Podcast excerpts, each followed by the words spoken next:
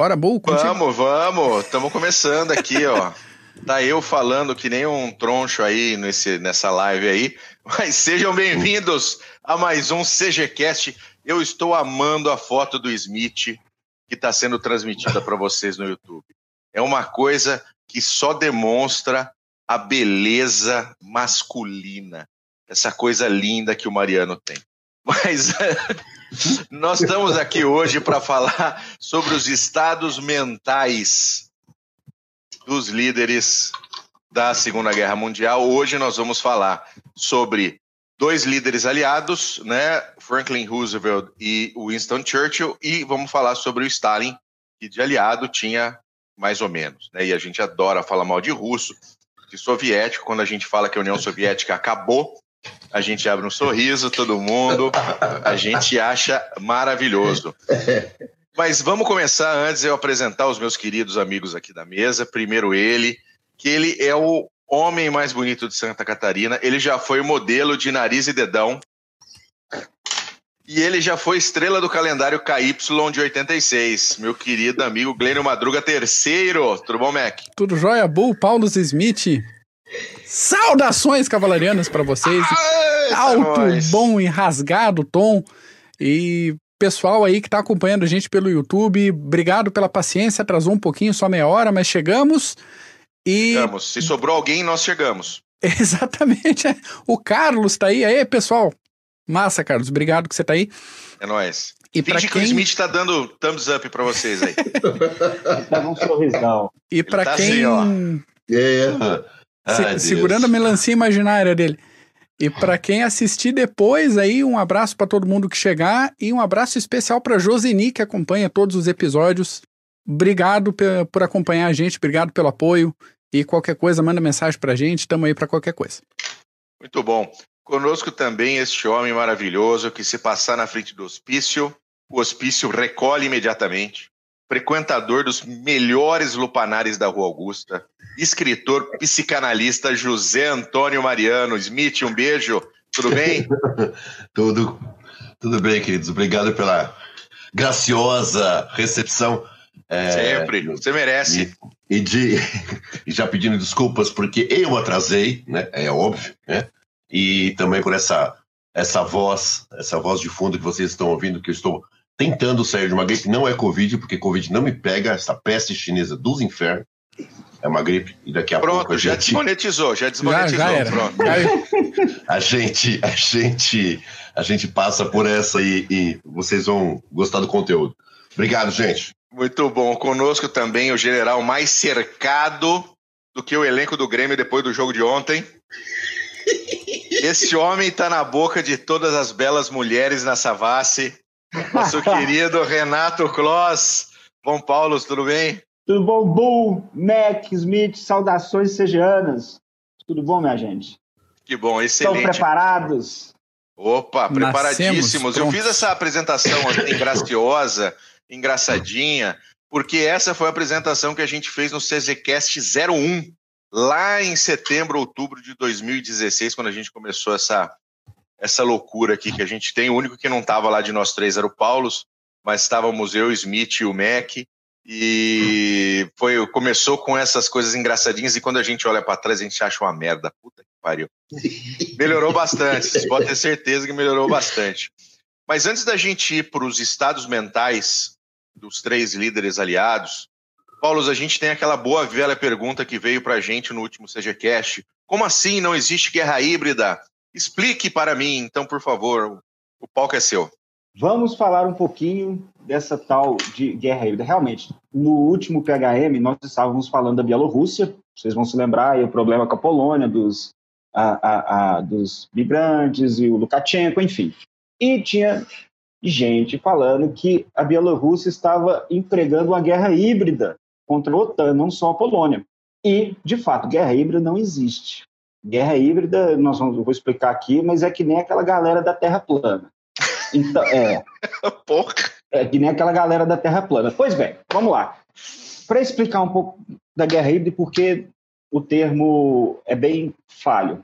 A guerra híbrida ela surgiu em 2007 com o oficial dos fuzileiros navais americanos, Frank Hoffman. Tinha que ser. Então, é. Ele criou em 2007. Na verdade, nós vamos fazer depois um episódio, um CGCast bonitinho de guerra híbrida, porque tem muita coisa para falar. Então, ele pegou de algumas doutrinas dos anos 90, a guerra restrita dos chineses. É, dois coronéis da Força Aérea chineses escreveram esse livro. Então, ele pegou um pouco da guerra de quarta geração também tal, e criou a guerra híbrida. Só que o Frank Hoffman, quando ele escreveu em 2007, ele queria, ele escreveu o artigo da guerra híbrida, só que ele queria mostrar é, o tipo de adversário que os americanos iriam enfrentar nesse século XXI. Então ele falou que a guerra híbrida é aquela guerra onde você tem atores estatais ou não estatais que empregam forças convencionais e não convencionais no campo de batalha. Então a força convencional, junto de criminalidade, terrorismo, coerção, sanções, é, é, desinformação, propaganda, tudo isso voltado para o campo de batalha, para o alcance do objetivo estratégico. Ele falou isso e até continuou com o termo, teve muita aceitação no início, termo de guerra híbrida, só que a partir de 2014 começou a degringolar a coisa. Por quê? Porque a Rússia anexou a Ucrânia, oh, perdão, anexou a Ucrânia, a Crimeia. Falar, essa galera até arrepia. Oh. A Ucrânia está ah, tá, tá no caminho. É, a Ucrânia tá no caminho. Tá no, no, no checklist. E o que, que acontece? A Rússia anexou a Crimeia sem dar um tiro. Então chegou todo, nós já comentamos isso várias vezes aqui no, aqui no programa. E o que, que acontece? Muita gente achou que a guerra híbrida, o que os russos tinham feito, conquistado a, a, a, Crimeia sem ter dado um tiro, através de eleições e propaganda, gente, isso é a guerra híbrida e isso é a nova bala de prata. Então, guerra híbrida é, é a combinação das forças é, convencionais e não convencionais com propaganda. Isso é o século XXI, mudou a natureza da guerra. Aí começou a, a escambar a situação da guerra híbrida. Hoje em dia, tudo é guerra híbrida. E eu quero mostrar para vocês. Eu fiz uma pequena busca no Google hoje, para trazer aqui o episódio. Guerra híbrida no mundo. Então, eu encontrei a China e a guerra híbrida global, encontrei a OTAN lançando um review de guerra híbrida, ameaça híbrida. Eu encontrei a Palestina empregando guerra híbrida contra Israel. Eu encontrei os cartéis mexicanos empregando guerra híbrida contra as forças mexicanas. Que é mais? E Putin e a guerra híbrida. Tem muito mais. Se vocês verem, tem guerra híbrida contra Dilma em 2014, 2015. Então, hoje em dia, o termo guerra híbrida passou a querer explicar tudo o que acontece. E todos nós sabemos, o que quer explicar muita coisa não explica nada. Nós sabemos disso. O que acontece? Pegaram o termo e hoje, tanto atores estatais ou não estatais, quando ocorre certa situação que eles não entendem, eles acabam rotulando de guerra híbrida. Olha, estão empreendendo a guerra híbrida contra a gente. Virou um e... termo fácil de jogar de qualquer, qualquer jeito. Politizaram o termo. Então, ocorreu essa politização. Hoje se usa guerra híbrida para qualquer situação. E isso é um problema. Primeiro, você não pode chegar e empreender e falar, olha, chegar e falar para isso é uma guerra híbrida, porque guerra híbrida, Hoffman tinha falado em 2007 que é a combinação de forças convencionais e não convencionais. Se você vê uma propaganda, por exemplo, desinformação e fala, poxa, isso é guerra híbrida, então teoricamente vai vir uma força convencional também para atacar. Porque a guerra híbrida é forças convencionais e não convencionais. Cadê as, as forças convencionais dos cartéis mexicanos realmente empreendendo guerra? É, é, Putin, Bielorrússia? Então o termo ficou tão vago que não explica nada. Outro ponto também que nós temos que prestar atenção, que desde que a civilização, o ser humano empreende a política, nós sabemos que há guerra e sabemos que há discussão de política. Antes, entre tribos, hoje em dia entre os estados. Às vezes você vê algo como problema diplomático ou política, por exemplo, dos russos voando bombardeiros sobre a Finlândia, por exemplo. Muitas vezes falaram que isso é Guerra Fria. Não, gente, isso é política. Isso é política que todos os estados empreendem desde a época de Sun Tzu, desde a época de Tucídides, eles vêm falando isso. Então, hoje, a Guerra Fria, ela não explica nada. Todas as guerras todas as guerras possuem caráter convencional e não convencional. Vocês podem pegar qualquer, vocês podem pegar os autores romanos. Tucídides, por exemplo, Sun Tzu cita desinformação no livro dele. Então, chegar hoje em dia e rotular qualquer conflito, qualquer problema entre estados como guerra híbrida, você acaba atrapalhando até para a formação de estratégia para combater esse problema. Então, guerra híbrida está na boca de todo mundo. É, qualquer probleminha que acontece, taxam como guerra híbrida e, se for pegar o pé da letra, todas as guerras que existem hoje é guerra híbrida. Então, vocês, ah, quem usa guerra híbrida acaba criando quase que uma fantasia, achando que, olha, uma guerra de fato. Não, isso são relações entre países. País se meter em eleições de outros países sempre ocorreu. Sanções sempre ocorreram. Então, achar que todas essas ações são um tipo de guerra híbrida, eles até hoje não decidiram. Eu acho, eu acho que o ponto aí, Paulo Zé, achar que esse tipo de ações são, é algo novo que mereça nomenclatura. Exatamente. Esse é o ponto. Esse é o ponto.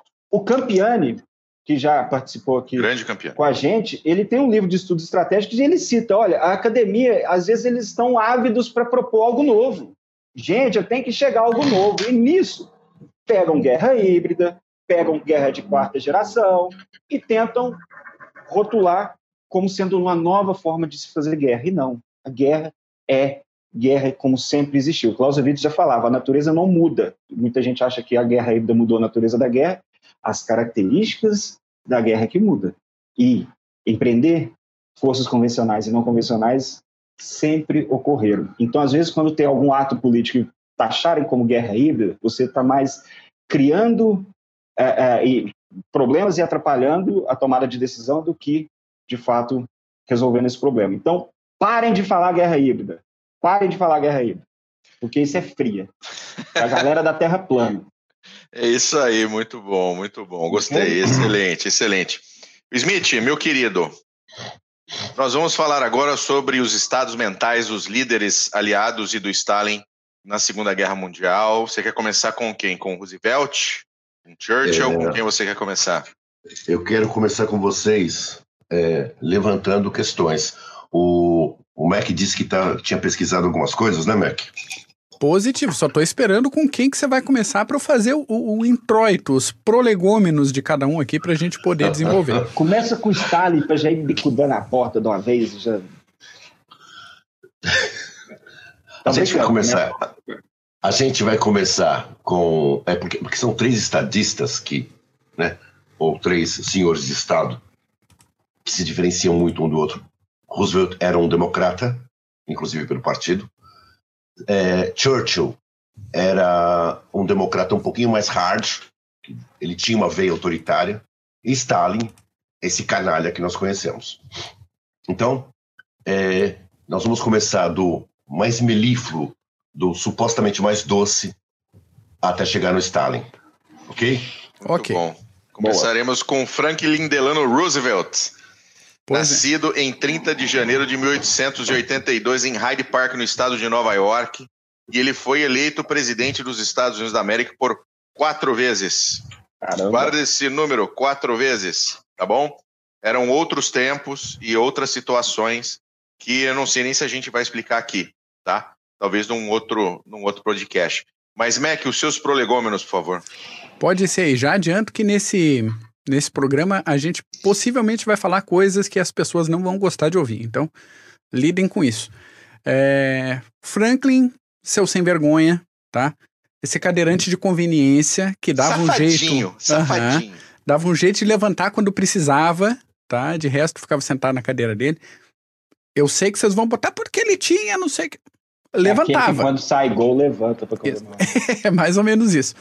Teve a questão dos quatro mandatos, ficou no cargo de 33 a 45, foi responsável pelo New Deal, que foi aquele plano de recuperação após a Grande Depressão, e foi o líder, foi o grande líder dos Estados Unidos na Segunda Guerra. Ele combateu o nazismo e o imperialismo japonês longe de casa, mas dentro de casa autorizou a prisão de japoneses, de descendentes de japoneses, de italianos e de alemães em campos de prisioneiros com, às vezes, características um pouco complicadas. Além disso, dentro de casa, ele rejeitou fazer parte dos esforços para criar uma lei anti-linchamento da comunidade negra nos Estados Unidos, coisa que ele disse na época que ah, não adianta eu querer fazer porque né, não vai ter apoio do Congresso. E acabou que a esposa dele teve que dar um jeito depois com a, com a imagem pública e tentar desenrolar esse negócio. Mas esse é o, o mais tranquilo dos personagens de hoje. Durante a, a explanação, nós vamos falar muito a respeito de, da infância desse sujeito. Porque na infância que se forma, ou começa a se formar, alguma coisa parecida com caráter. E, sobretudo, nós vamos falar de mães. Aliás, eu tenho um, um artigo para escrever já faz muito tempo, que é sobre úteros guerreiros. Eu, mas eu encontro pouco material a respeito das mães dos grandes generais. É, a mãe de Patton, a mãe de, de, de Rommel, não é algo exatamente que a, a literatura se ocupa. É, mas no caso, por exemplo, de Roosevelt, é, o papel preponderante da mãe dele foi muito grande, muito grande. Basta saber que na época em que Roosevelt nasceu, era muito comum que é, as mães entregassem os filhos para as aias, para as amas, para que elas criassem. Aliás, nós vamos chegar nisso em Churchill. Churchill sofreu muito por conta disso. Roosevelt, não. A mãe dele cuidou muito dele. Ficou, aliás, ele era filho único. Cuidou muito dele, ficou muito com ele e deu uma formação para ele muito, muito humana, uma formação na área de humanas, uma formação em que o material humano poderia ser mais valorizado ou poderia ser valorizado. Né? Só que a mãe dele era um pouquinho dominadora. E uma dominação de tal ponto que, em determinado momento, ela, ela constrói, ela faz construir, aliás, uma, uma casa e dá de presente para Roosevelt para que ele morasse ao lado dela junto com Eleanor, que era prima dele. Então, olha só, olha só, a mãe dele constrói uma casa, manda construir uma casa em Nova York em 1906. E essa casa, ele mora com a Eleanor e a mãe dele mora na casa ao lado, na casa ao lado, com passagens para a casa de Roosevelt. Então ela entrava e saía da casa de Roosevelt a hora que ela quisesse.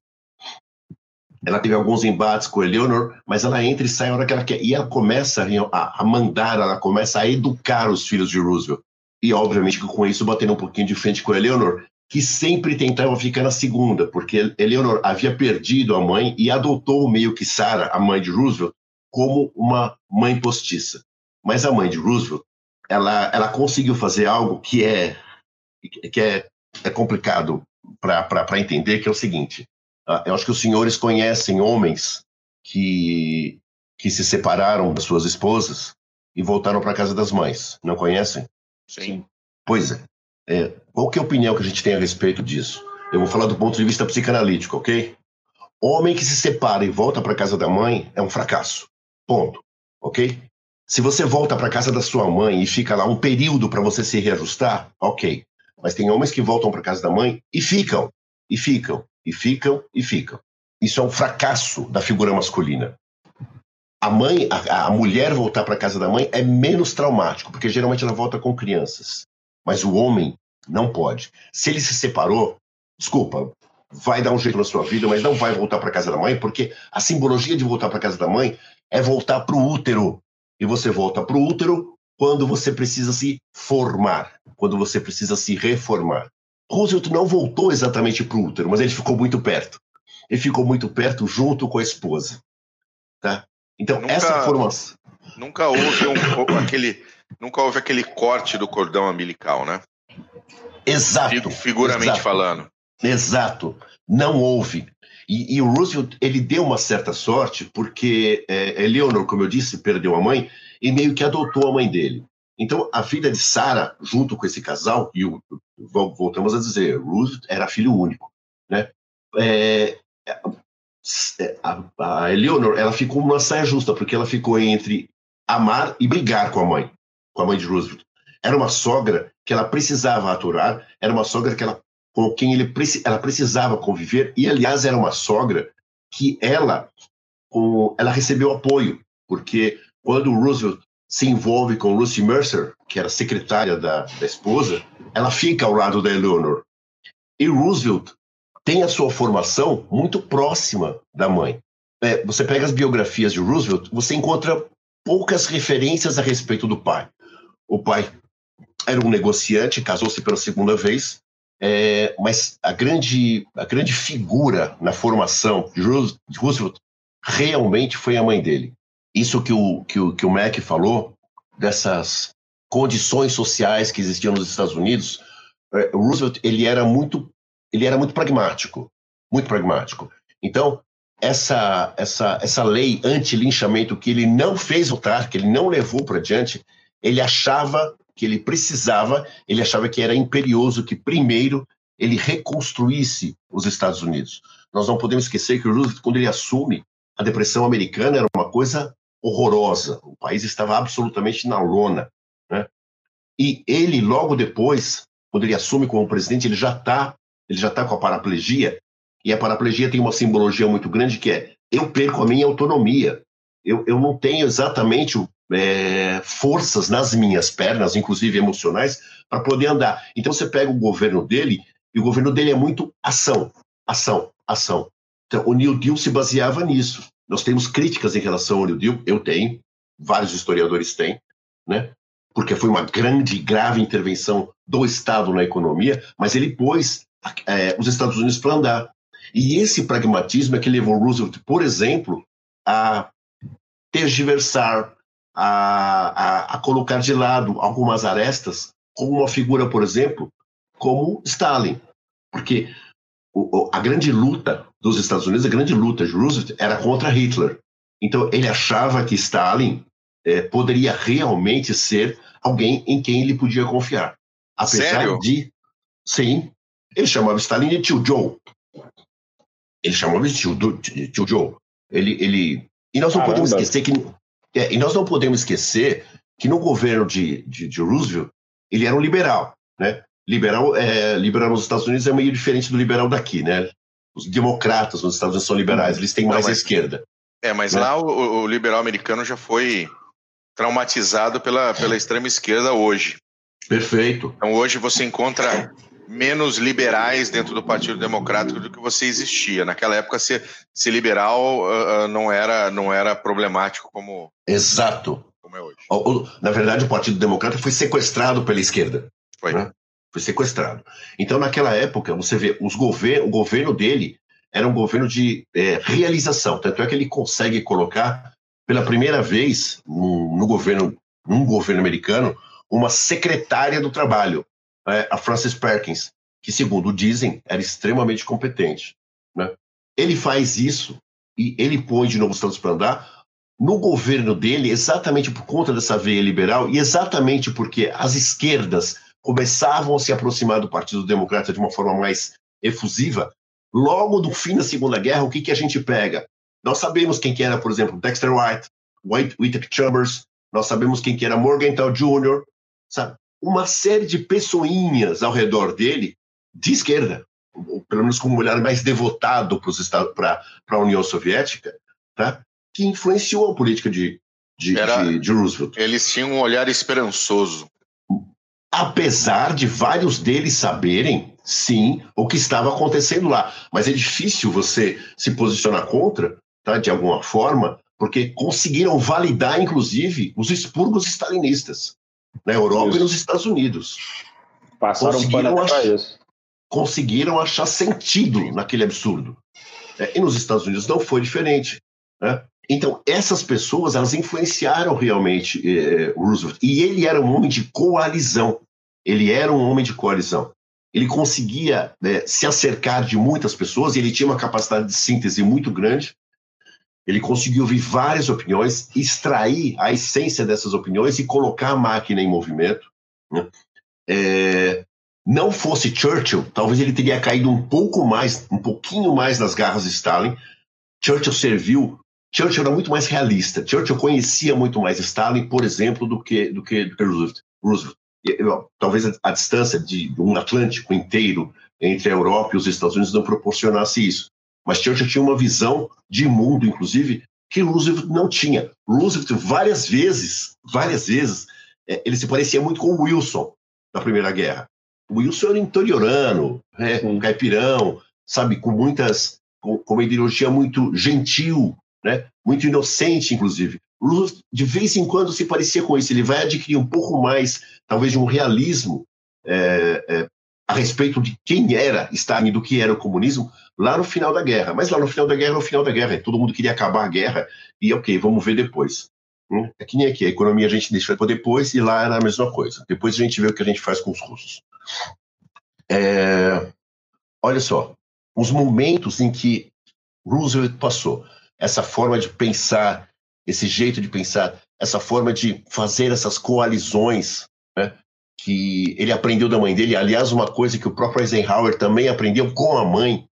Eisenhower tem, teve uma mãe que se preocupava muito com a mono, com a, o, tema monocromático de, de Eisenhower. Uh, Eisenhower só gostava de ler um tipo de literatura militar, e a mãe dele fazia ele ler clássicos. E isso fez com que Eisenhower adquirisse uma visão mais abrangente do mundo. Roosevelt foi uma coisa mais ou menos parecida.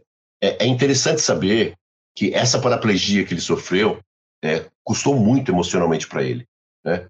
Ele era chefe de uma nação que começou a entrar numa guerra, e não, nós não podemos esquecer que quando os Estados Unidos entram efetivamente na Segunda Guerra, Winston Churchill diz: finalmente eu vou poder dormir. Hoje dormirei no sono dos justos. O sono dos justos, exatamente. Exato, exato. Hoje eu vou poder fazer isso. Porque até então era ele contra a rapa, né? a rapa nazista. Quando os Estados Unidos entram, mesmo sabendo que para aquela máquina colossal adquirir ritmo, é, adquirir produção, ia levar um tempinho, ainda assim, vamos ganhar esta guerra. Né? E, mas quem que é o chefe dessa nação? É um paraplégico. Olha a imagem que ele vai passar. Ele faz questão de não aparecer muitas vezes desta forma. E ele tem razão. E ele tem razão. Todo mundo sabia. Mas ele fazia questão de demonstrar que ele estava realmente liderando essa nação. Quando os japoneses atacam Pearl Harbor, que obviamente ele fica sabendo, ele já sabia, inclusive, aliás, isso dá uma discussão ótima, né? Mas ele já sabia disso. Ele já sabia disso.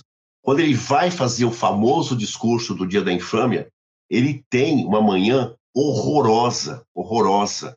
Ele tinha dores de cabeça descomunais. E ele sofria de uma sinusite grave, severa. E quando ele vai tentar fazer o, o, esse, esse, esse discurso, ele não consegue. Você sabe então, se ele usava de cocaína? Pois era nisso que a gente ia chegar. Sim, ele usava cocaína. A, a, os seios nasais dele foram desobstruídos com cocaína. Porque era, inclusive, a só medicação pessoal, Isso, só para o pessoal entender, não que ele era um viciado na, na droga recreativa. Exato. Aconteceu agora no mundo moderno. Era a, cocaína, ela, ela era uma droga vendida em farmácias Perfeito. e ela tinha objetivos específicos. Não é o pervitin. Exatamente. Não, ah, é pervitin. Não, então, mas olha só, mas olha só, mas olha só. Só, só, só, uma brecha, Ainda... assim como os opioides. A Rainha Vitória era fã do, do de opioides aí, não era nada errado na Sim. época, né? Sim. Ah, Freud, durante um bom tempo, usou cocaína. Ué, e não só usou, como receitou para a mulher dele, pra, era, era a noiva dele, receitou, e ele só foi se tocar que aquilo era uma roubada quando ele receitou para um grande amigo dele, que era o odontologista, um, o, o Flower, e o cara se deixou de ser viciado em morfina, porque ele era viciado em morfina, Trocou. passou a se viciar em cocaína. Aí não dá, né? Aí ficou ruim para ele. Mas é, se você percebe o discurso que ele faz, o discurso que ele faz, não é um discurso, obviamente, ele não está rindo, ele está constrito, é óbvio que ele está, mas você percebe uma certa energia naquele discurso. E é uma energia não só da indignação, é uma energia promovida ligeiramente pela euforia que a cocaína dá. Mas, obviamente, que naquela época, embora se soubesse que esses efeitos poderiam ocorrer, ele não usou por conta disso. Ele usou, foi prescrito pelo médico dele, ele passou mais de uma hora com o médico dele, e depois que ele usou, e ele conseguiu finalmente fazer com que ele respirar, porque a sinusite não deixa.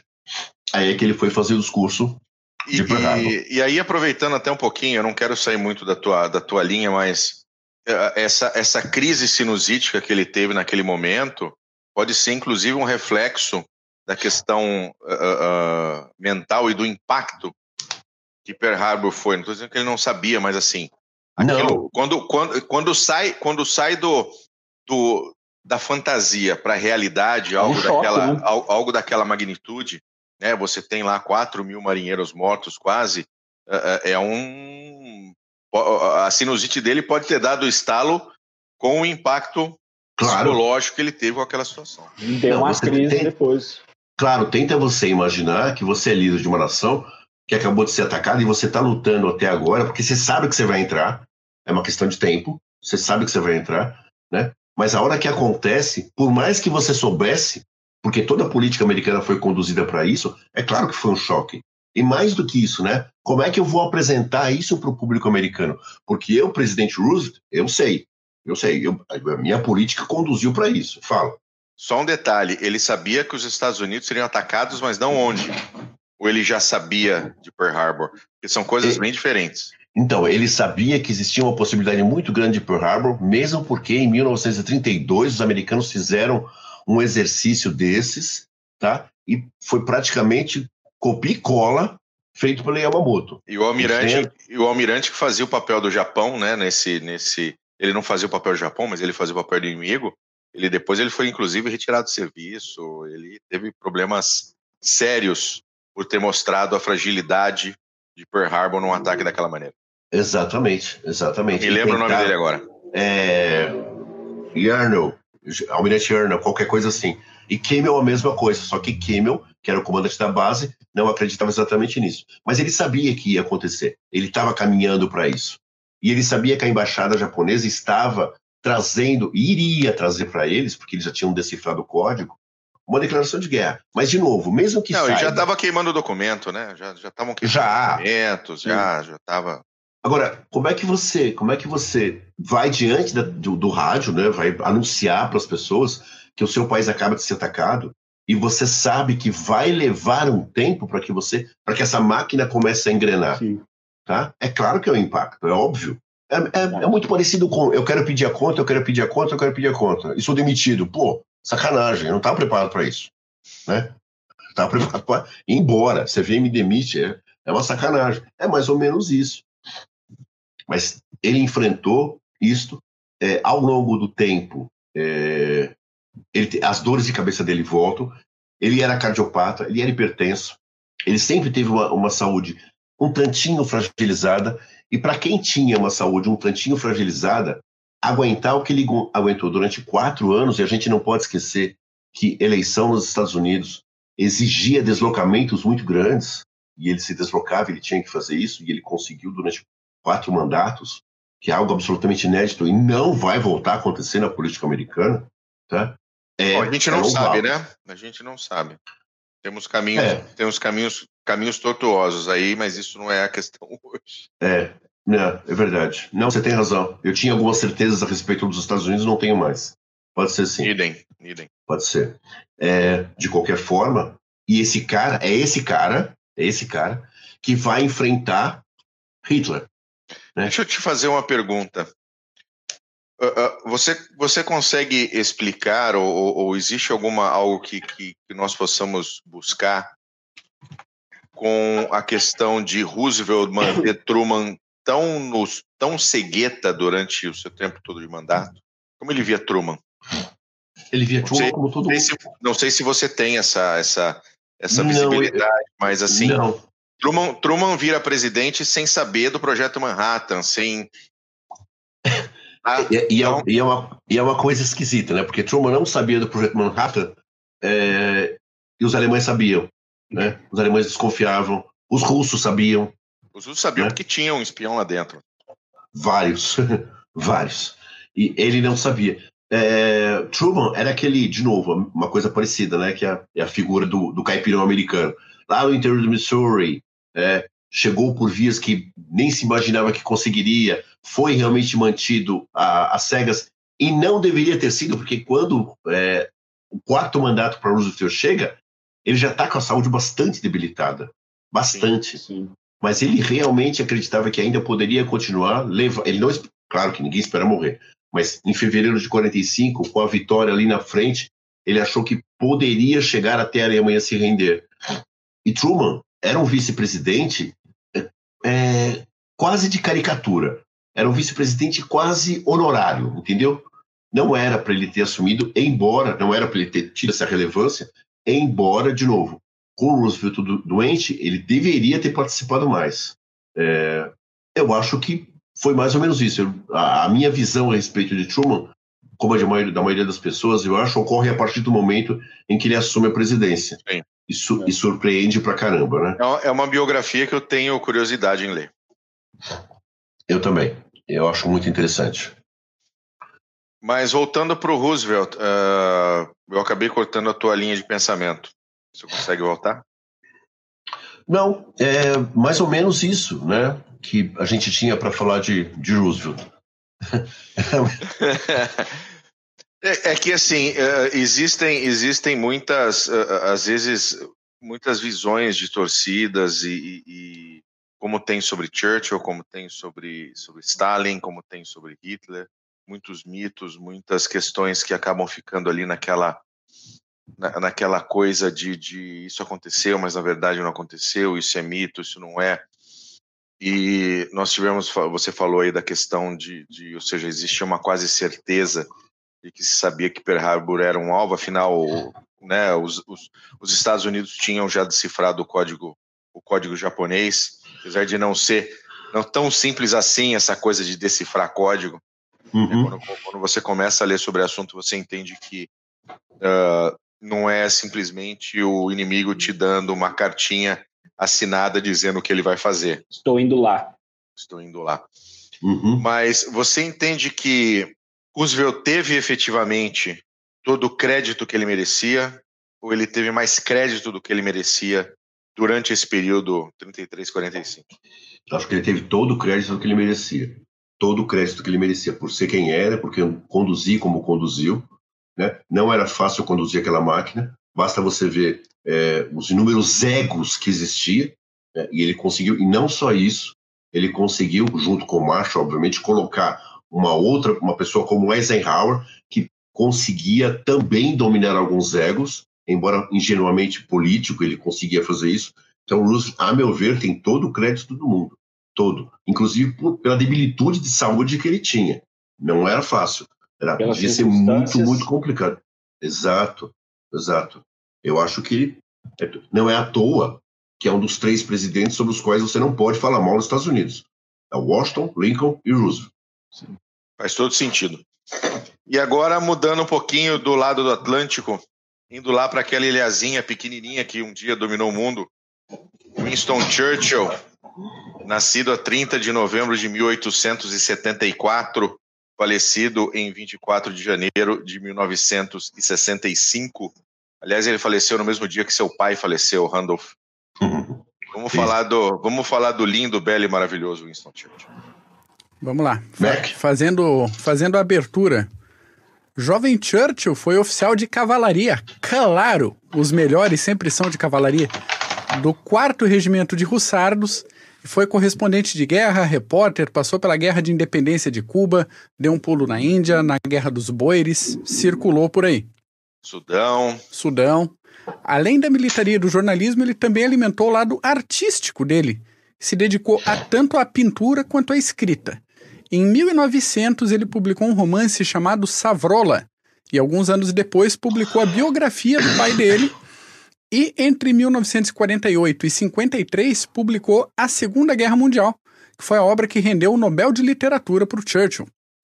Como ele já estava empolgado mesmo com a escrita, em 56 ele publicou A História dos Povos de Língua Inglesa, que é outra obra de fôlego para um leitor dedicado, porque não é tranquilinho para ler, não.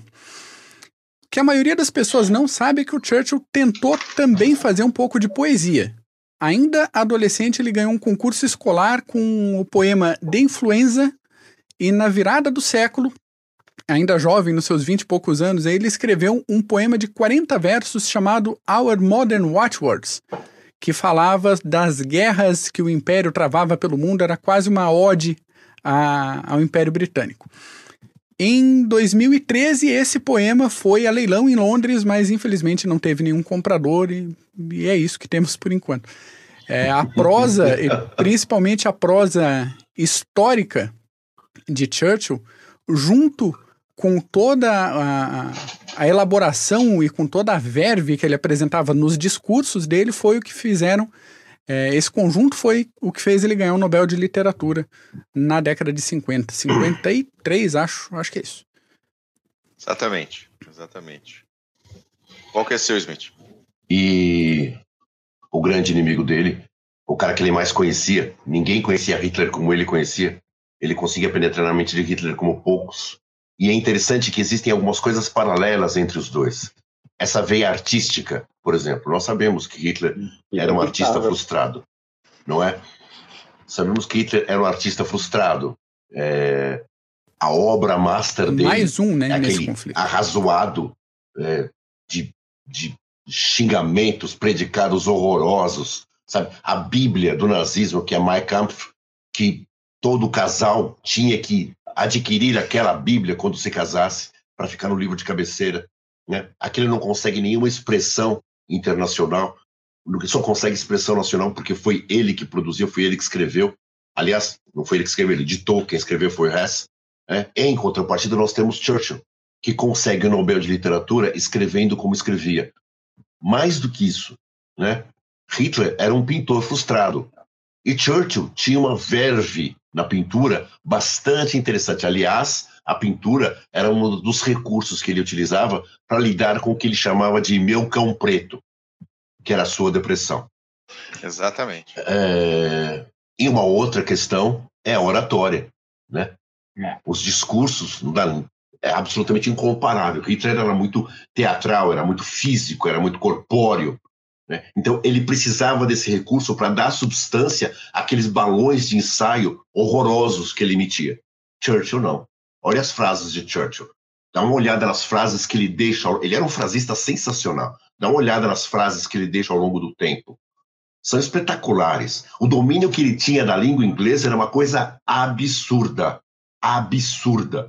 Isso para alguém que era disléxico na infância, ou praticamente um disléxico. Ele tinha, ele tinha muita dificuldade, por exemplo, para pronunciar o S e o Z. Tanto é que ele, aos 16 anos, ele vai ao médico e fala para o médico que ele precisa acertar isso, porque quando ele for um orador de renome, que nem o pai dele era, ele não podia passar por essa vergonha. Exatamente. Ele tinha, ele tinha o pai dele num, num, num pedestal. Aliás, você vai falar de pai e de mãe daqui a pouquinho. Ele teve pais bem complicados. Para alguém que chegou onde chegou. Então, fala dos pais dele, Bu. Não, fala você, você que está aqui para isso. Pô. Não, cara, mas é interessante, é bom você ter essa visão, é, essa, essa, essa ideia. É interessante trocar, tocar esse ponto. E é mesmo, e é mesmo, e, e é isso mesmo.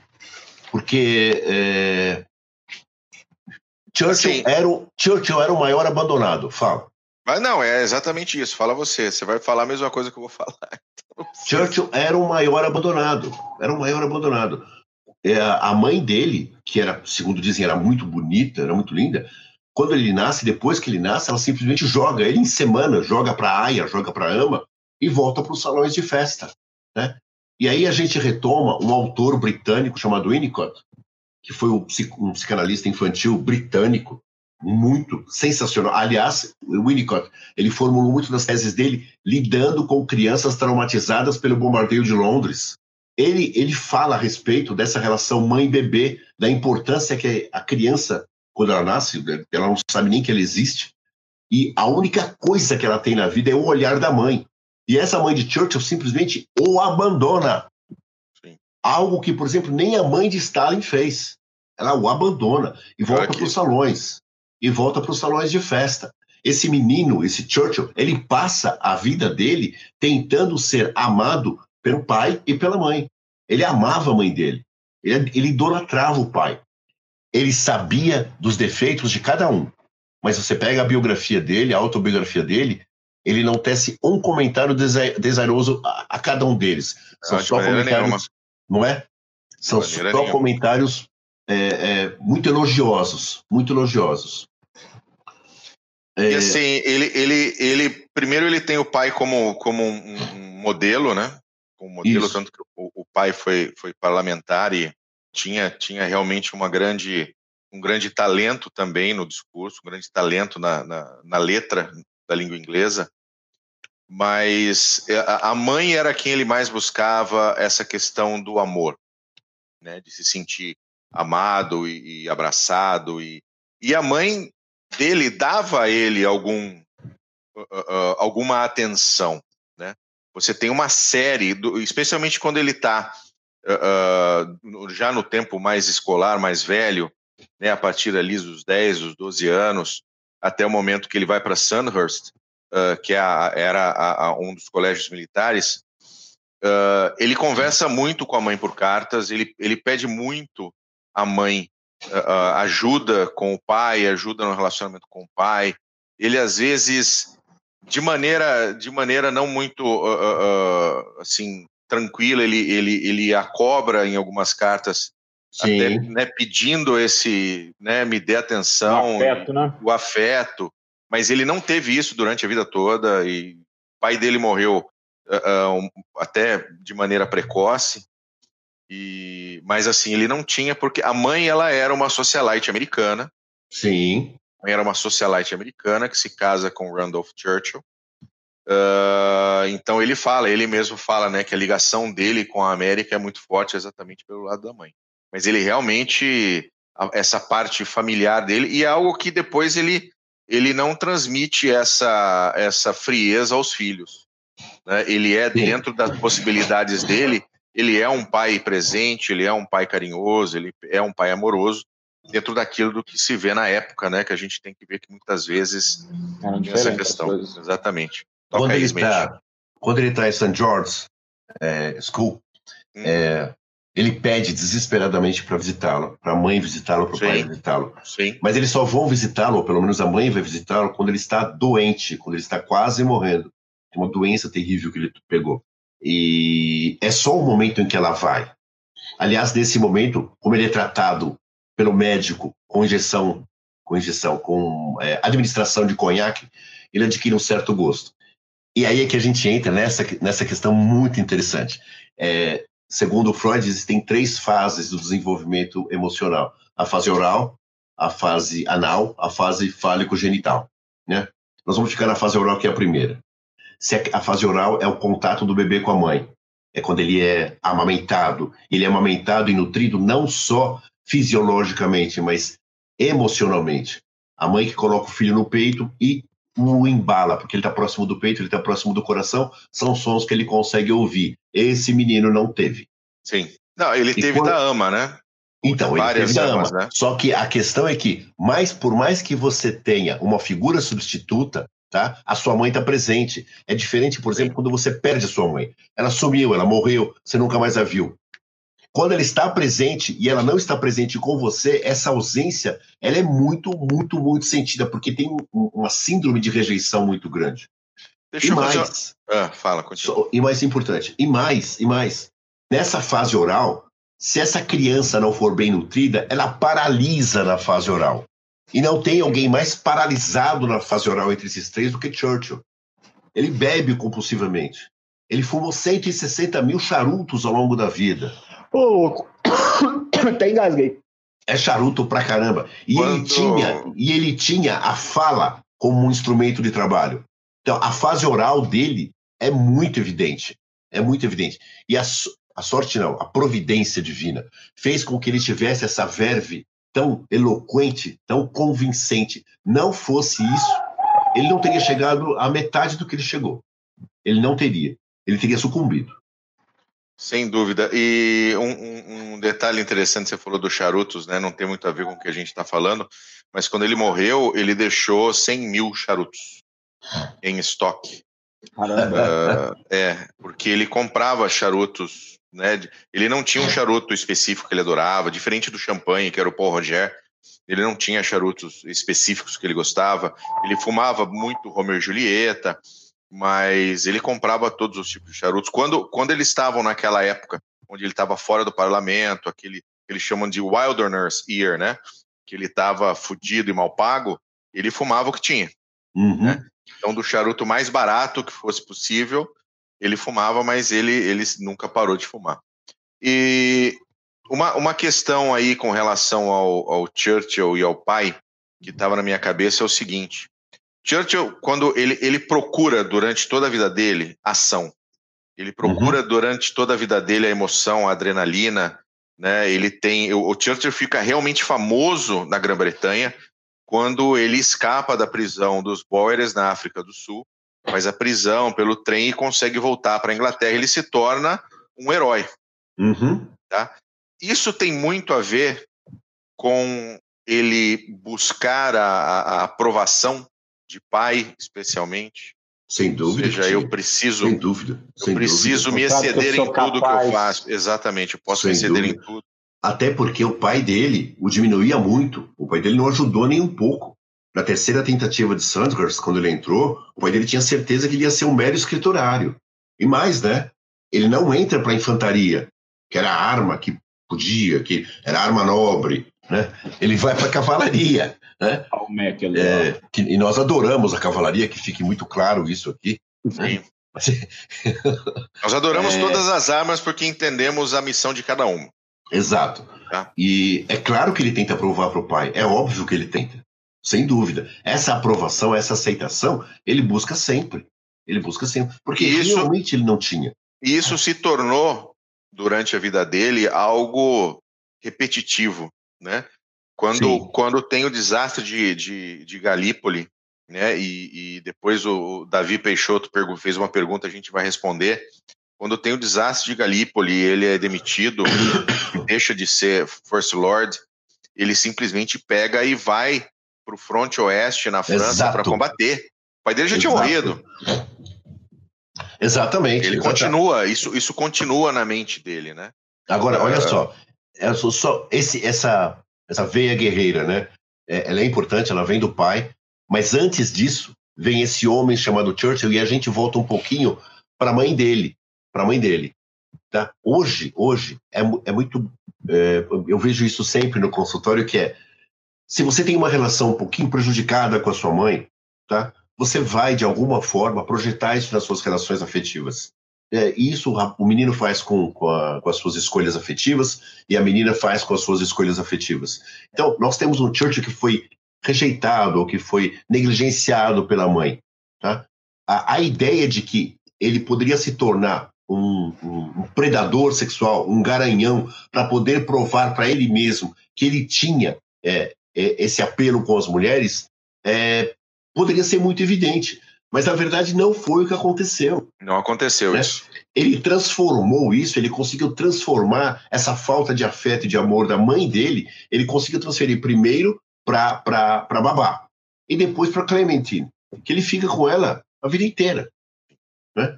E mais, a questão sexual para ele, como, como, como, por exemplo para Hitler, né? não era uma questão essencial, não era uma questão fundamental.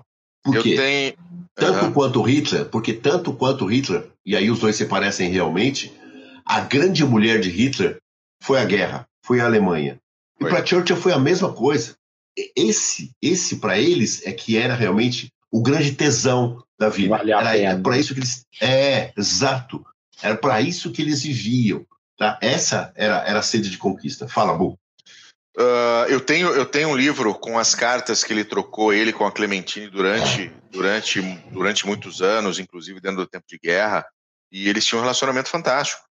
E, e, e ela, e ela, tinha um, ela tinha um entendimento da maneira com que ele pensava, da maneira com que ele raciocinava, que fazia com que ela fosse uma grande influência positiva para Churchill durante todo o período. Mesmo longe, mesmo com as viagens, mesmo com tudo, ela foi uma grande influência para ele. Né? Tem aquela frase clichê, né? Atrás de todo grande homem tem uma grande mulher e tal. Ela, ela é meio que a epítome desse clichê. E é tá? mesmo. E, e, e, porque ela realmente soube entender como, como ele funcionava e ela sabia como trabalhar, porque ele, ele, ele era um homem muito difícil. Ela queria tirar de, o máximo dele. Ele era um ele homem era. de trato muito difícil. Ele, ele, ele, não tratava bem o staff dele, né? E tinha não. momentos, mas assim, ele não estava nem aí de mandar o cara para né, passear no bosque. Então, é, não, não tinha esse não, problema. Não ele, basta ele você ver, basta você ver como, como ele articula com os generais. Né? O Avel, por exemplo. O ele simplesmente tira e pronto, acabou. Você não está agradando, filho, vai embora. Tchau. Sai. Tchau. Tá? Canta para subir. Oshleck foi a mesma coisa. Né? Porque ele tinha uma visão do que ele precisava fazer, uma, aquela visão de guerra muito importante. A Clementina, ela conseguiu fazer, Clementina, ela conseguiu fazer o que a mãe dele não conseguiu. Ela funcionava, todas as mulheres, tá? todas as, as esposas, funcionam em algum grau como mãe dos seus maridos. Isso é esperado. Só não pode ser mais mãe do que esposa, aí não pode. mas todas funcionam. Assim como os rapazes funcionam como pai de suas esposas várias vezes também. Mas ela, ela assumiu um papel duplo muito importante. A Clementina foi sensacional com ele, porque ela foi uma mãe. ela ralhava com ele, ela dava bronca, ela sabia como é que ele estava, ela, ela, ela debatia com ele, ela acolhia, sabe? Ela, olha só a expressão, ela quase educava Churchill. Sim, era alguém para quem, era alguém para quem ele podia voltar. Ele olhava para trás, ele podia voltar e ele nunca teve isso. Ele nunca teve isso. Não, nunca teve. Falando um pouquinho mais agora da guerra, tem uma pergunta do, do Davi Peixoto que eu comentei, que é se o resultado de Galípoli mudou a maneira com que ele, uh, com que ele administrou a Segunda Guerra. É, a, minha, a minha opinião, e aí você fala, Smith, é, é sem dúvida alguma. Né? Obviamente que Galípoli é, é complexo e extenso. Tá? Ele, era, ele era o responsável, ele era o primeiro lord, ele foi quem, quem trouxe a ideia de, de efetivamente retirar o Império uh, uh, Otomano da guerra tá? e, e conseguir ali até uma segunda frente para encurtar a guerra mas assim, existiram erros diversos dentro da operação de Galípoli. Ele era o responsável, sim, ele era o responsável. E sem dúvida nenhuma, isso, isso ficou no, no, no coração e na alma dele, porque assim, uma coisa que, que às vezes não se entende. Apesar do, do Churchill ter sido grande líder e etc, etc, ele tinha como, como motivo, ele tinha como razão a defesa do império. Isso. E a defesa dos seus súditos. Então, para ele levar, ele ser responsável por levar os súditos da rainha à morte numa operação malfadada, é algo que vai acompanhá-lo pro resto da vida. Resto da é. vida. Tá? Tanto, é que, tanto é que depois de Galípoli, ele, ele achava né, que a carreira política dele tinha ido pro ralo. Ele achava. Porque durante muito tempo, até o início, a, aliás, até o momento em que ele substituiu Chamberlain, até no momento, 10 de maio de 40, levantavam a bandeira de Galípoli e esfregavam na cara dele. Sempre, sempre. Né? E só uma pessoa com muito colhão, ok? Com muita crença em si mesmo e, e com um senso de realidade e percepção muito grande para poder enfrentar isso. E ele fez, realmente fez. Era uma operação realmente ousada, isso moldou a forma como ele enxergou as situações depois, a forma como ele lidava, inclusive, com os generais depois, com os generais dele, ele não perdeu, como a gente falou agora há pouco, essa capacidade de trocar as peças sempre que ele achava necessário, tá? Mas ele adquiriu realmente um senso maior, talvez, de responsabilidade. Quando ele vai para Bruges, na Bélgica, assim que acabou o Galípoli, mano, na boa, ele foi para morrer. Tem muito ele isso. Não, ele, ele foi para morrer, ele não foi, ele foi para purgar a culpa, ele não foi para sabe? Vamos ver o que que dá aqui. Em mim ninguém vai tirar. Ele, ele era muito corajoso. Ele era. De, vocês sabem disso, deu o que fazer para ele não invadir a Normandia junto com os soldados. Ele teve que ser ameaçado pelo rei. O rei e ele queriam, né? Na verdade. É, é. Então não vai ninguém. E, e tá certo, tá maluco? Você tá, tá doido? Realmente. Não pode, não pode. Né? E, e, ele adquiriu tamanha responsabilidade realmente pelas, pelas vidas desses súditos que a própria Normandia, ele tinha reservas com a Normandia. Ele tinha as reservas dele. Mas mesmo assim, mesmo assim. Então, ele, tinha, George... ele, ele tinha reservas, mas não aquelas mostradas no filme sobre Churchill que tem o Brian Fox, Sim. Brian Sim. Cox fazendo Churchill. Sim. Aquilo lá é uma pataquada. Sim. É uma pataquada. Okay. Eu, eu, aquilo é uma pataquada. Não, de, de rezar para não dar certo. Não, não. é uma pataquada. É uma pataquada. Tá? E, mas assim, uma, uma coisa que às vezes as pessoas não têm, né? Às vezes o, aquela visão do, do, do dessa. Porque quando você fala de Roosevelt, de Churchill, de Hitler, de Stalin, etc., você tem aquelas questões distantes, né? Sim. Então eu vou citar uma, um, um, uma questão sobre Margaret Thatcher hum. que foi a segunda maior primeira-ministra da Grã-Bretanha. Primeiro foi ele. Primeiro foi ele. Uh, ou seja, uma guerra, de repente, no, em duas ilhas minúsculas, a 8 mil quilômetros de casa. Né? Uh, uh, os britânicos vão lá para retomar. Você tem as baixas. E a Thatcher escreveu para de, de, a mão para todas as famílias dos combatentes britânicos que foram mortos na Guerra das Falklands. Todos. Uhum.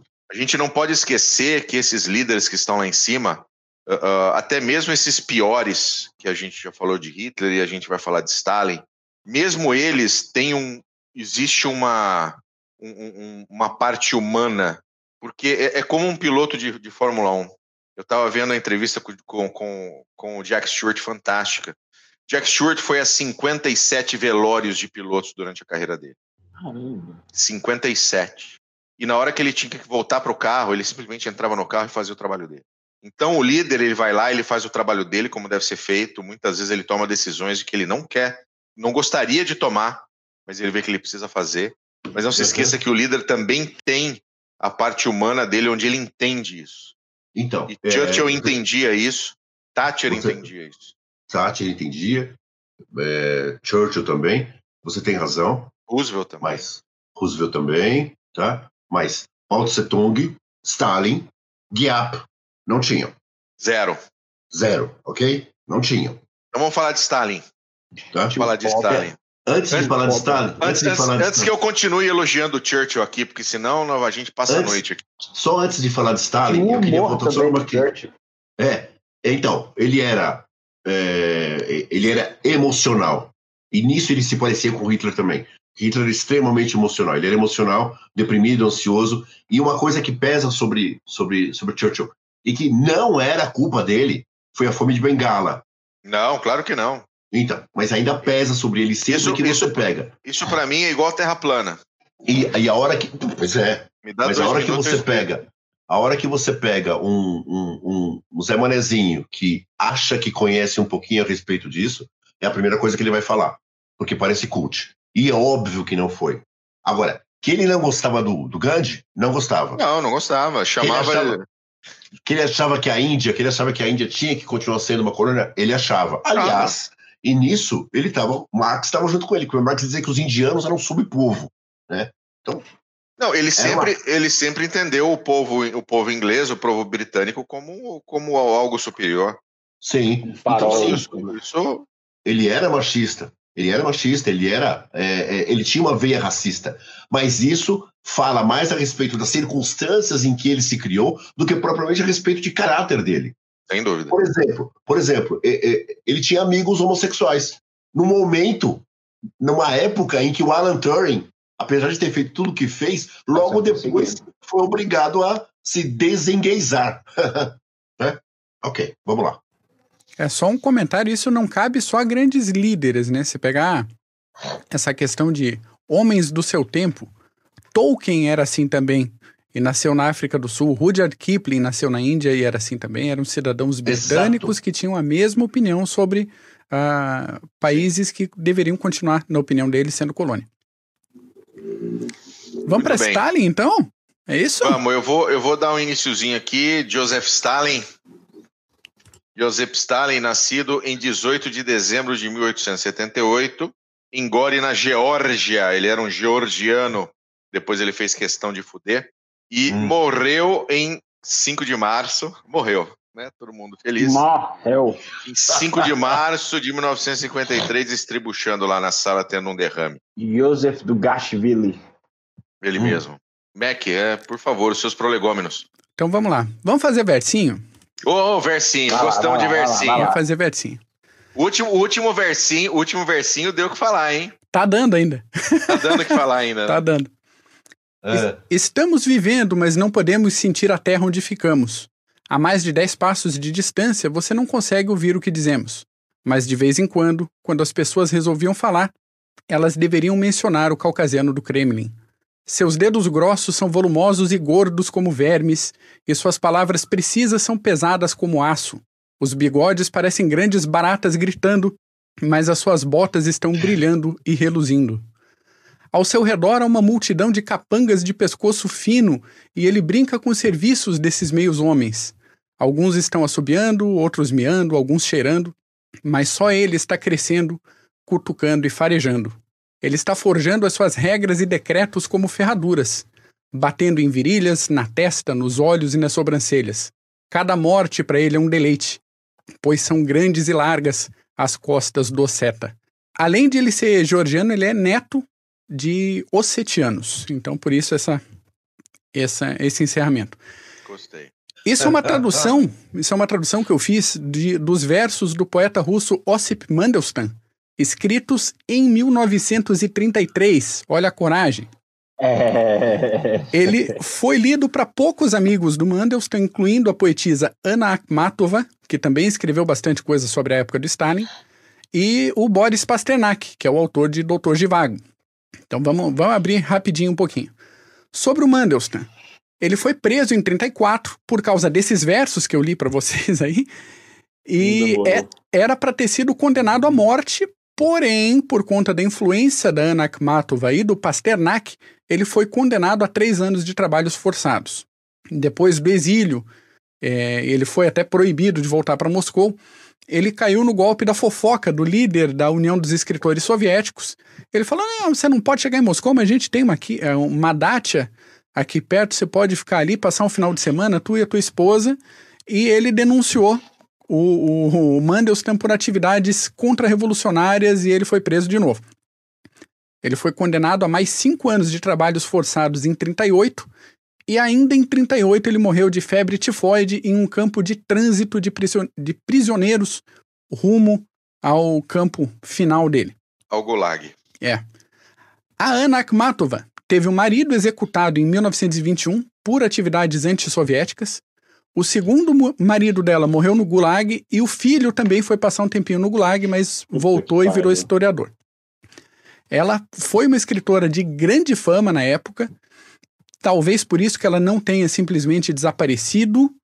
Ela foi botado de, foi botada de molho, teve que ficar meio na moita aí entre 25 e 1925 e 1952 com exceção do período ali de 40 a 46, que qualquer propaganda é, motivacional, qualquer verso de coach aí estava valendo, então deram um alívio para ela. Uma das obras mais é, relevantes dela é Hacking, que é justamente sobre o período de terror stalinista dos grandes expurgos, só que essa obra só foi publicada integralmente em 1987.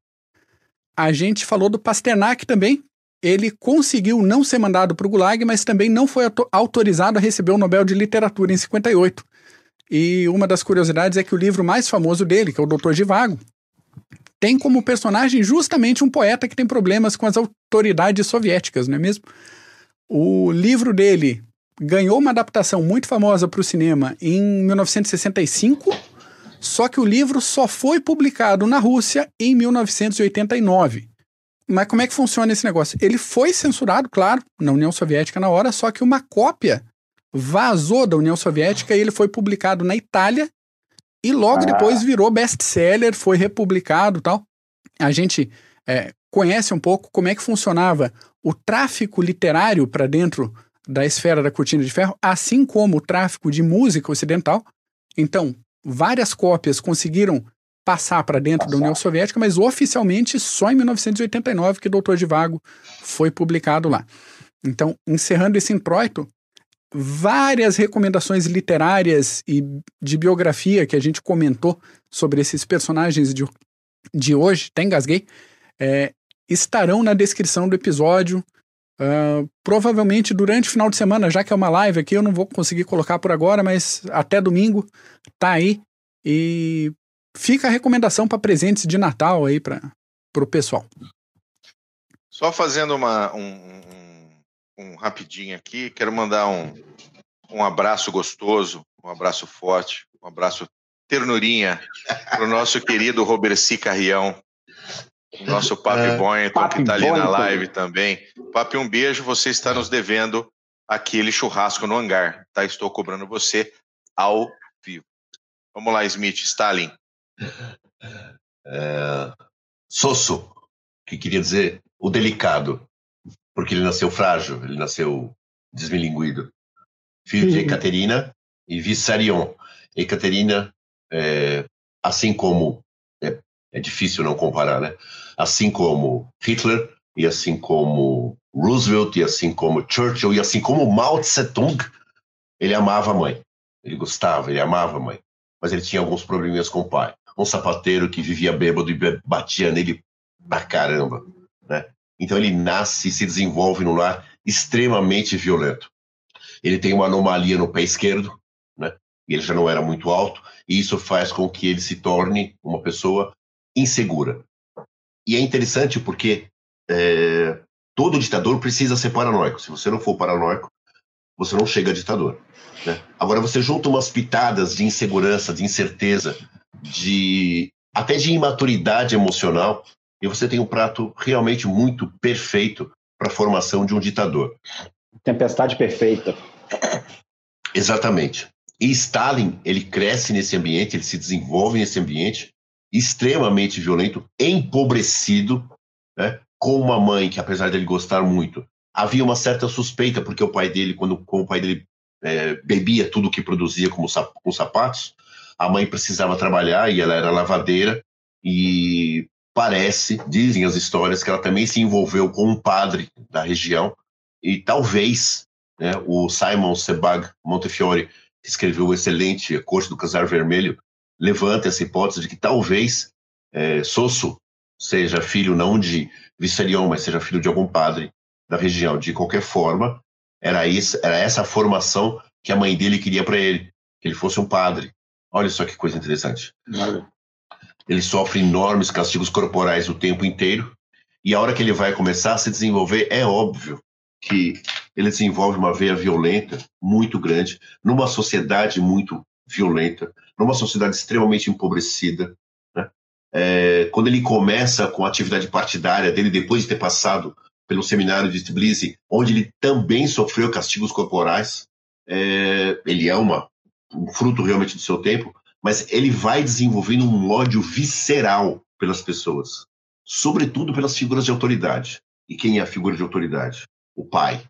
É, existe uma passagem muito, muito interessante que não é nem dele, mas se aplica muito a ele, é, sobre Mao Tse Tung, por exemplo, que também tinha uma certa dificuldade como o pai, né? Que Hitler também tinha uma certa dificuldade com o pai. Mao Tse Tung vendo, vendo e participando da tortura de um desafeto político, diz em determinado momento, em 1968, é uma pena que meu pai esteja morto. Teria sido muito bom fazê-lo sofrer assim. Esse é Mao Tse Tung, discípulo né, da, da ideologia canhestra e madrasta de Stalin.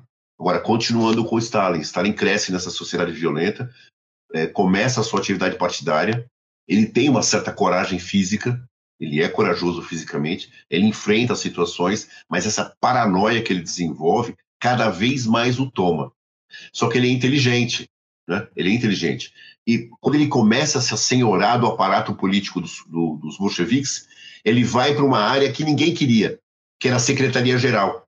Só que na Secretaria-Geral, ele se torna o pivô e se torna o gerenciador de quem pode ver o quê. Então ele começa a afastar algumas pessoas dos assuntos principais, ele é inseguro né, doutrinariamente, tanto é que os embates que ele tem com Trotsky, ele é simplesmente dizimado, por isso que ele odeia Trotsky, logo depois, em determinado momento, ele manda matar, né? Mas na Secretaria-Geral ele começa a acumular uma função a tal ponto que Lenin chega um momento assim, ó, esse cozinheiro aí vai nos fazer pratos muito apimentados. Ele não pode ser é, é, da Secretaria-Geral, ele não pode ascender politicamente. Lenin, que não era uma flor que se cheirasse, Sim. já sabia quem era Stalin. E Stalin vai desenvolvendo esse mecanismo de paranoia que a hora que ele emerge como grande líder da União Soviética, que ele ajuda a formar, ele faz tudo aquilo que nós sabemos, tudo aquilo que nós vimos. Né? Os expurgos horrorosos a que ele impõe a todo mundo e o cinismo e a frieza. Ele tinha um, um secretário, quando ele já era o dono da União Soviética, chamado Poskrebichev. Poskrebichev era secretário dele, o cara praticamente dormia com ele. Estava ao lado, estava o tempo todo servindo ele. Em determinado momento, a mulher de Poskrebichev é presa. E o que, que ele faz? Ele vai falar para o chefe por que, que a mulher dele foi presa. E o chefe dele, com o cinismo que Deus lhe deu, que um dia ele acreditou que existia, disse assim: eu não posso fazer nada, o partido é que decidiu. Olha e é sempre assim. E é sempre assim, o tempo inteiro. Essa eu, insegurança eu, eu, muito, né? Expurgo, é, tudo, tudo, tudo, tudo. É. Eu, eu, eu, durante algum tempo, eu tive algumas discussões acaloradas, vocês sabem disso, com o pessoal do CG, porque eu dizia que em vários momentos, tá? essa, essa frieza essa, essa paranoia, essa egolatria de Stalin era pior que a de Hitler. Porque Hitler é assim: a hora que o sujeito era preso, ia para um campo de concentração, é morte. Ele sabia que ele ia morrer, era muito difícil, só se ele fugisse. E se ele fosse para um campo de extermínio, era mais difícil ainda, só se ele fugisse, mas ele ia morrer. Agora, os gulags, Colima, Vorkuta, né? Os gulags, quando as pessoas chegavam nos gulags, o discurso era sempre o mesmo. A hora que o camarada Stalin souber que eu estou aqui, ele vai fazer alguma coisa. E ele era o primeiro a fazer isso. O, o estrionismo violento dele fazia, vocês sabem disso, nós vimos isso várias vezes, sabe, listas e mais listas de desafetos políticos que ele nem lia, ele só escrevia matar 10 mil, eliminar 10 mil. 10 mil vidas iam embora numa canetada vermelha dele. E paranoico do jeito que era, é óbvio que ele precisava se cercar dessas pessoas. Né? Porque ó, pensa um pouco a respeito do que, que é ser um ditador. O ditador ele não é um super-homem. Por exemplo, é, e isso a J.P. Taylor dizia. Assim, Hitler ele não, ele não ia lá nas câmaras de gás e, e levava o pessoal para as câmaras de gás. Ele, ele tinha o poder que ele tinha porque ele fazia as pessoas fazer as coisas que ele queria.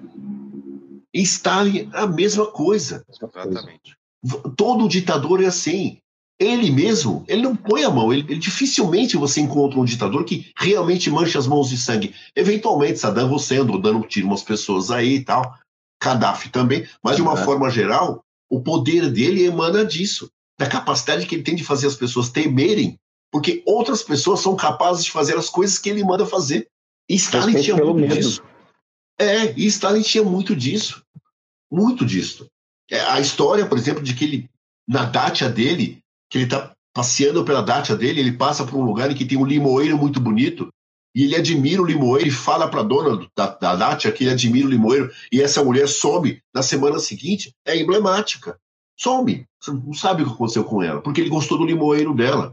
Então, esse, esse tipo, Caramba. esse ditador absoluto de um país enorme como a União Soviética, você vê o que, que ele conseguiu encampar e o tipo de poder que ele conseguiu encampar.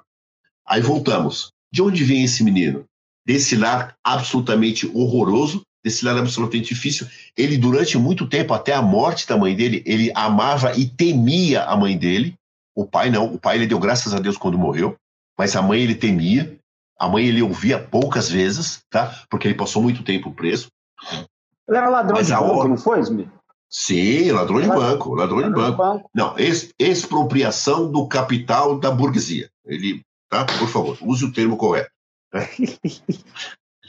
é, e claro, claro, fez isso durante muito tempo. Agora, quais eram as fraquezas, tá? Porque todo ditador, todo ditador, eminentemente inseguro. É por isso que precisa se cercar de todas as circunstâncias, de todas as certezas que puder ter. É um poço de insegurança. Então, assim, vai dormir em vários lugares, vai ter sósias, tá? vai ter um poder muito grande, mas é um poder que ele precisa manter ao custo de é, é, muito terror. Tá? E Stalin tem uma coisa interessante. Quando a Alemanha invade a União Soviética em 41, todos nós sabemos, né? ele saiu do ar. Ele ficou, fora, ele ficou fora um tempinho para. É, é. Porque pela primeira vez na vida dele, ele quis, ele quis acreditar que alguém fosse capaz de cumprir a palavra com ele. Ele, ele realmente acreditou. Justo, que, justo com o Adolfinho. Ele realmente acreditou que a Alemanha fosse capaz de não atacá-lo. Para ver o poder de persuasão que o Adolfo tinha. É, ele foi capaz. É claro também que isso tinha muito do medo, porque ele havia feito aquele expurgo terrível nas Forças Armadas e mandado um monte de gente para vala. Ele também preferiu isso. Mas a hora que isso se materializou, ele deu linha na pipa. E ele tinha certeza que ele ia ser morto. Ele tinha certeza que o, o, o, o centro, o Porto Muro, iria tirá-lo. Tanto é que ele vai para uma dacha, não lembro qual, ele vai para a dacha, fica lá, e a hora que todo mundo vai atrás dele, a primeira coisa que ele fala é: nós fodemos com tudo que Marx fez. Ou seja, nós acabamos com a grande pátria soviética. Já, leu, já deu o veredito lá, já sabia que já, ia matar. Já, os caras precisa subir, precisa, precisa continuar lutando. E ele olha para os caras e diz: vocês não vão me prender? Os caras estavam com mais medo que ele. Né? E naquela altura, se alguém tivesse que responder por aquela grande bagunça Tinha que ser ele. E ele fez, e ele foi. Porque ditador também precisa ter uma, uma, uma, veia narcísica, e ele tinha uma veia narcísica muito grande. E essa veia narcísica, essa, essa sensação de poder, renova com ele. Sobretudo depois, quando nós sabemos também, o Derian não consegue dominar Moscou, as coisas começam a se acertar, os americanos começam a despejar material, e deu tudo o que deu. As relações dele, essa relação com a mãe que ele tinha, era esse tipo, ele a amava e a respeitava, mas e temia. É, é, com o pai era esse horror, com os filhos, nós sabemos também, né? Os alemães tentaram trocar um filho com ele, ele falou: não, vai lá, né? né? Fica aí, o problema é seu, não tô nem aí, não conheço. Parece um, uma pessoa que nós conhecemos aqui no Brasil, eu nunca vi, não sei quem é, de um amigo meu, né? Fez a mesma coisa. Então, ele não tinha é, essa coisa que nós conhecemos como afeto. Não tinha afeto. É uma pessoa desvinculada de afeto, que é o plano principal de todo psicopata psicopata não tem afeto. Ele não tem vínculo. Ele olha para você e vê para que que você serve. Se você servir para alguma coisa, você vai ser útil para ele, mas só enquanto você servir. Então, é esse sujeito e todos os, os, generais ao redor dele, é por isso que as pessoas ficam putas da vida comigo quando eu digo que os soviéticos, eles não tinham, eles não, eles não empreenderam grandes estratégias. Não tem um grande estrategista soviético. Desculpa, não tem. Não tem. Tá? Jogar um monte de gente em campo minado, jogar um monte de soldado contra posições de metralhadoras bem fortalecidas, não, não tem. Tá? Então, era esse cara, junto com essas pessoas, dispondo de vidas, que fez a União Soviética nascer. Esse era o Stalin. Esse era o sujeito. O estado mental dele era o estado mental de um psicopata, completo e absoluto. E psicopata se acerca de psicopatas. Então, quem eram as pessoas próximas dele? Beria, Yezhov, Abakumov, é, é, Vyacheslav Molotov, Kaganovich, né? que não tinha, que não tinham, a menor, não tinham a menor certeza de que no dia seguinte estariam vivos. Estariam vivos, exatamente. É isso. Fantástico. Excelente, excelente, excelente. excelente. E... Explica muita coisa por parte do Stalin, muita coisa. Muito bom, Sim. adorei, adorei. E a gente tem que buscar agora continuar fazendo um, um upgrade desse, dessas lives aqui sobre estados mentais, hein? Tem Imagina que vão pedir e vão pedir mais pessoas, mais tem, figuras tem. aí. Busca, busca outras personalidades aí, porque elas vão valer a pena, viu? É, nós, nós, é, nós podemos voltar porque é um material abundante.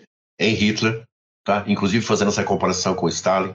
Mussolini é um caso Mussolini. muito peculiar, é um caso muito peculiar, porque diferentemente de Churchill, que não era ditador, diga-se de passagem, de, de Stalin e de, de, de, Hitler, era um sátiro, era um sátiro, era um priápico, sabe? Era uma coisa absurda, não podia ver um buraco de fechadura. Tá? Foi uma dessas coisas, mas é, e isso conta é. muito a respeito, isso muito, isso fala muito a respeito, tá? De como a Itália entra na guerra. A Itália entra na guerra liderada por esse bufão. Fanfarrão. É, sabe? Não dá. E se a gente vai lá pro, pro Oriente, né? Hirohito, por exemplo, Hirohito não, Tojo, Tojo, né? que fica um bom tempo, a cultura oriental, sabe? Tudo aqui, isso tudo, é, esse, esse caldo de ditadores, esse caldo de líderes desta forma, a gente precisa comentar, porque quando a gente fala de estados mentais, são essas pessoas que definiram o que nós estamos. O rumo da história. O bem e o mal. Exatamente. É. Muito bom. Excelente. Excelente. Ô, meu querido Mariano, muito obrigado. Eu é que agradeço, queridos. Você ter, ter vindo dar essa palhinha aula. pra gente aí, essa aula.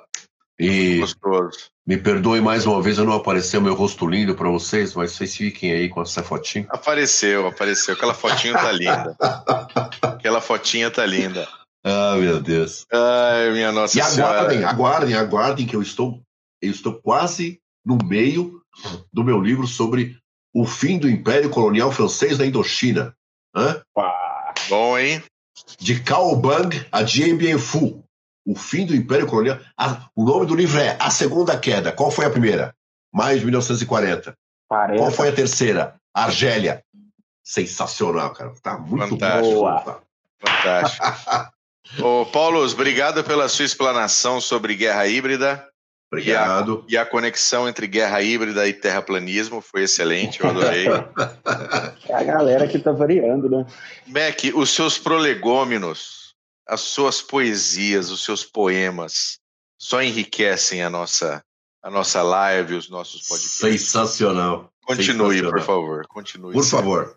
Continuaremos e digo o seguinte, como resgatando o que você falou no, no meio do, do episódio, realmente nós amamos todas as armas, todas as vertentes de combate, porque a gente entende qual a necessidade, qual o papel e qual o papel do conjunto funcionando, não só do, do, de quem vai na frente do combate, mas de todo mundo que vem, em tendência, logística, o um negócio mas a cavalaria diferenciada mesmo. E é isso, tá? Não vou fazer meias palavras aqui, a cavalaria falei, diferenciada. Falei, falei, falei, pronto. Durmam com isso, boa noite para vocês aí. E até a pro... até semana que vem, que tem episódio semana que vem também. Então tá bom, maravilha. Gente, obrigado. Obrigado para quem assistiu, para quem vai assistir depois. Foi excelente. Um beijo para vocês. Tchau. É nóis. O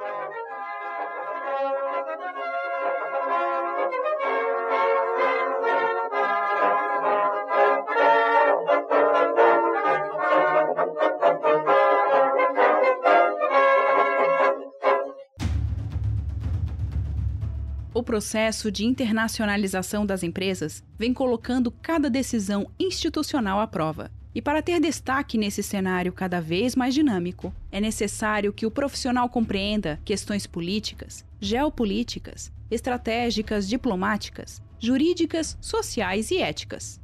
Nesse sentido, a Columbus, pós-graduação de alta performance, promove o curso de Relações Internacionais e Diplomacia Empresarial este curso é coordenado pelo professor Marco Túlio Delgobo Freitas e é voltado para profissionais que trabalham em um contexto internacional ou queiram atuar na área de relações internacionais. Se a sua área de atuação for direito administrativo ou gestão estratégica de marketing, a Columbus também tem cursos de pós-graduação que vão te ajudar a desenvolver habilidades e competências para sair na frente como um profissional completo e dinâmico. Acesse o site columbuseducacional.com.br. Informe que conheceu os cursos através do podcast Clube dos Generais e garanta 10% de desconto.